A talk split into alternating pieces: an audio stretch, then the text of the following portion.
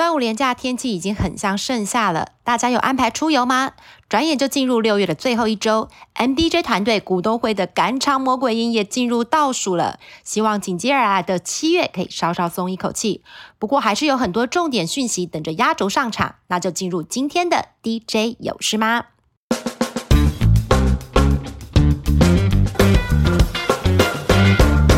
按照重要性排序，这周先从台股大事开始。股东会还是重头戏，先说电子股。上游的半导体测试厂商雍智将召开股东会。近期市场传出公司取得了 NVIDIA 还有 AMD 释出的老化测试载板订单，同时客户群也包括了世星 KY、创意，是这波 AI 浪潮被点名受惠的个股。不过短期受到半导体库存调整延长的影响，第二季只能较第一季持平，期待下半年能够重拾动能。皮 a 厂商的宏杰科股东会也要登场了。公司营运受中国市场手机影响最大，短期虽然需求没有看到明显的复苏，但客户端已经开始加速导入工程品的验证，下半年应该有机会逐步复苏。验证厂商的宏康股东会也落在下周，有一路追踪我们节目的听众应该对这家不陌生哦。公司今年主要成长来自于中国跟日本。其中，日本熊本的第二个实验室呢会在七月前开出。另外，在美国设立的子公司第四季也有机会贡献营收，今年营收会逐季创高。半导体精密零组件厂商公准股票代号三一七八也要召开股东会了。公司同时拥有半导体先进制程以及军工的题材。线上记者认为，虽然半导体的杂音未除，不过因为公准掌握了美系还有荷兰两大设备龙头客户的订单，加上疫后航太产业复苏的加持，今年营运可以拼持稳以上。零组件厂商有电子标签大厂元泰的股东会。公司虽然有电子书的短期营收有点压力。不过电子标签仍然维持三成以上的强劲成长，上半年营收估计会年增两位数。市场比较期待的是明年沃尔玛要扩大导入电子标签，公司规划新竹第四条新产线最快今年第四季就可以贡献业绩，年底会有六台的电子纸薄膜机台上线，总产能较两年前倍增。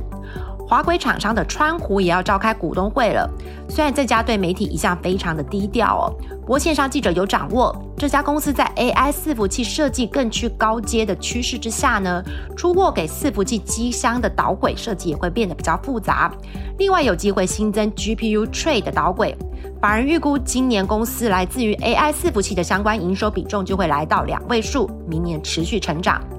连接线材厂商的茂联 KY 也要开股东会了。这家上半年受到筹资还有大景气的影响，股价有点低迷哦。不过随着电动车大客户特斯拉的股价重启涨势，加上公司最低潮的情况已经过去，开始有法人重新关爱。听众可以关注公司在整合 INBG 事业群的长期纵效还有经营策略，这个也会是茂联未来几年成长的最大亮点。IPC 厂商的安晴股东会也是在下周，公司对今年的是审慎乐观，订单能见度超过一季以上，全年营运有机会再度挑战历史新高。后续观察的重点是投票机的标案，还有客户拉货的进度。太阳能类股的联合再生下周股东会前也有个媒体活动。外界关注的焦点除了是营运展望之外，另一个重点是太阳能新主流 TOPCon 新品的投资进度。线上记者有掌握，公司预计相关的产品明年会量产，但也不排除进度超前的可能哦。最后是游戏厂商新象的股东会，公司今年的重点仍是在加强六大手游平台的玩家付费比例。那另外就是中国商用的游戏机市场，渴望在疫后复苏，下半年的表现力拼优于上半年。船产类股方面，远东新的股东会也会在下周登场，算是远东集团的最后压轴哦。公司今年的基本面比较疲软，市场关注的新建案远洋之森 Eco Park 今年第一季已经开始销售了，反而预估完销可以贡献营收六十到六十二亿元，未来两三年能够挹注营运的动能。另外就是食品大厂统一中控也要召开股东会了，公司暑假会进入旗下超商的旺地。加上家乐福合并案有机会完成交割，今年合并营收渴望突破六千亿元。那另外就是原料压力最大时间已经过去了，统一中控今年的获利会重回成长。线上记者掌握，甚至有机会超越二零二一年的高峰。航太厂商的宝一跟祝融的股东会也会在下周陆续的登场。两家厂商都享有疫后复苏的题材，其中祝融主要机身结构件是以七三七 MAX 为主。因为大客户持续增加结构件委外的制造比例，是长期成长的机会。那宝一在 Leap 系列呢，囊括了空巴以及波音的供应链，也是支撑未来业绩越来越好的关键。下周开股东会的还有两家运动相关的厂商，包括健身器材的乔山。自行车厂的美利达，过去两家公司有一到两年都面临供应链库存去化的问题。目前乔山的经营团队是认为呢，连锁健身房的客户在第一季短暂缺工问题解决之后，第二季动能已经率先转强了。那家用历经了两年多的库存去化，下半年有机会止跌。美利达目前已经策略性的降载生产，虽然第三季的营收可能会来到今年的低点，不过部分欧洲跟中国的需求有稍微的回温，有机会提早到第三季就将库存去化到相对健康的水位，第四季迎接传统的旺季。能源类股的台积电也会在下周召开股东会，公司旗下电力 EPC 工程重上轨道。再加上台电扩大对气电共生厂，也就是台积电旗下的民营电厂采购电力，前五个月的营收年增幅度来到了百分之四十一，今年的成长非常的稳固。另外，能源工程厂商的亚通目前订单满手，加上菲律宾工程也在疫后重回轨道，今年营收会力拼回升到历史新高，毛利率也将稳健的成长。升级厂商的昊鼎下周也要召开股东会。有点伤感的是，这也是第一个没有创办人张念慈主办的股东会哦。不过经营团队也是赶紧的重整步伐，延揽了前 BMS 的总裁王慧君出任新的执行长。股东们也关注接下来公司营运方向的定锚。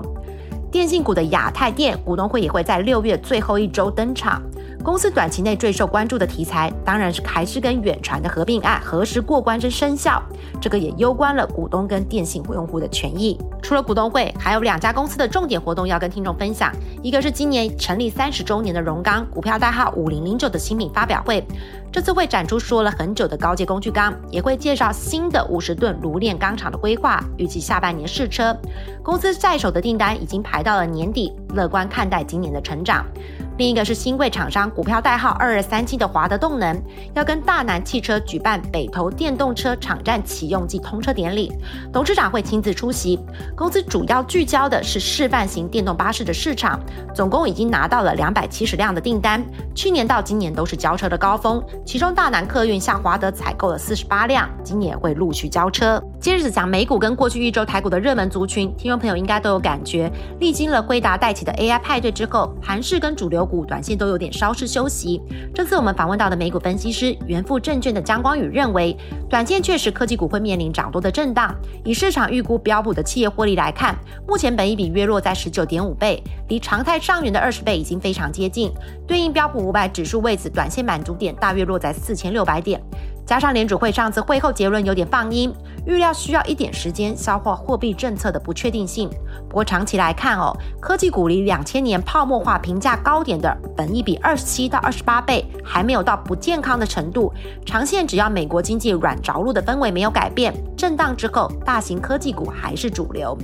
那杜小月的气氛也反映在过去一周台股的热门族群。不过这个时候也有些次族群冒出头了。第一个是资安类股。涨幅比较大的是股票代号三五六四的奇阳，六四一六的瑞奇电通，两家公司主要生产的都是网络安全设备，这个应该也是跟 AI 带起的云端大浪潮想象空间有关。线上记者掌握，奇阳跟瑞奇目前都还处于下游库存去化的阶段，期待下半年接单能够回温。反倒是股票代号六六九零的安基资讯，三零二九的零一，因为产品都在大趋势之上，营运比较确定向上成长。另外两个热门族群都跟即将到来的暑假有点关系，一个是游戏族群，一个是电子支付的概念股。其中游戏股涨幅比较大的是大宇资跟智威。大宇资这个月印度市场推出了新游戏，那智威则是在亚洲展推出了移动版的飞行剧院。那另外晋级的巨人也要启动授权。电子支付类股涨幅比较大的是 Oh My God，其实这个也是游戏类股。公司以 AI 技术结合经典 IP 自研的台湾首款 AI 手游，渴望在第三季跟台湾的玩家见面。另外，公司也切往了电商领域，推出直播导购王，也是瞄准新兴快速成长的市场。以上就是这周的 DJ 有事吗？真的很开心，连假期间还打开频道收听的你们哦。最近天气很热，但是病毒也同步的肆虐。老生常谈提醒大家要多补充水分跟注意健康，也希望今天的资讯对你的投资有帮助。那就下周见喽，拜拜。